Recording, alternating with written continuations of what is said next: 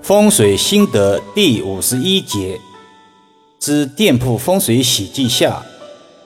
今天下午被委托人约了上门实地看与风水，两家公司行程有点紧，现在就抽时间把店铺风水的喜忌整理出来，分享给有兴趣的益友。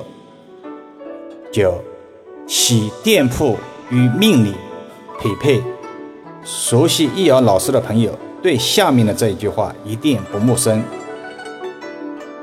风水如同一套顶级西服，要与主人的高矮胖瘦相符合，才能彰显品牌贵气。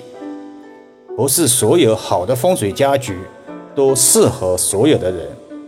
所谓男怕入错行，女怕嫁错郎。让郎朗不弹琴去演戏。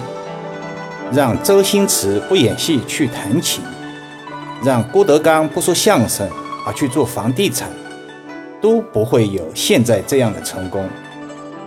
招财的风水布局讲究的是命格与店铺的匹配，就是经营者的命格五行需要和店铺的五行匹配。若对行了，你会发现越做越有劲，事半功倍。十，喜环境舒适。易遥老师一直说，堪舆学其实也是静坐学、环境学，这是一个载体。简单的讲，有风有水，称之为风水；有水有生命，有风才有气。店铺的环境一定要有风有水，循环流通。这样人才会感觉舒服，顾客才愿意上门，店铺的生意才会流通起来。试想一下，如果一个店铺死气沉沉，空气不流通，这样的店铺如果生意兴隆，也算是一个奇迹。十一，喜阴阳和谐。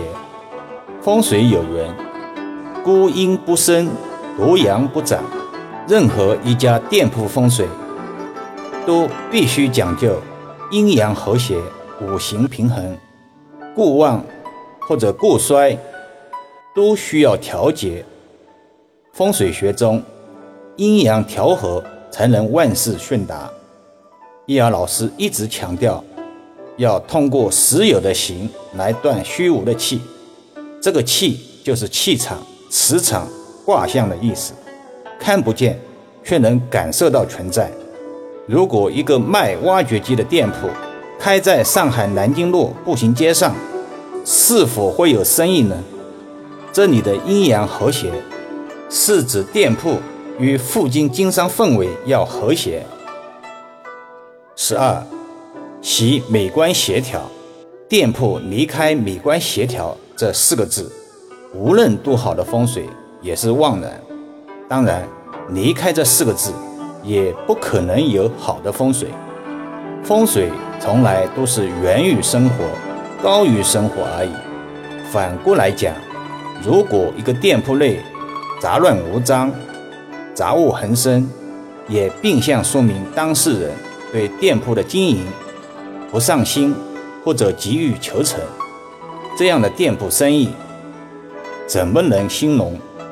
这种案例在现实堪舆风水中。易遥老师碰到过不少，店铺内摆放无序，人员穿着也不讲究，而且言谈举止不雅观。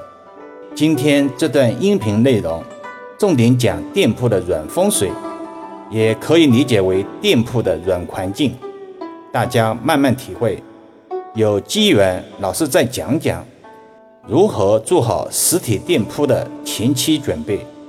也不是老师在这方面有多专业，而是参与实体店铺多了，有一些心得体会。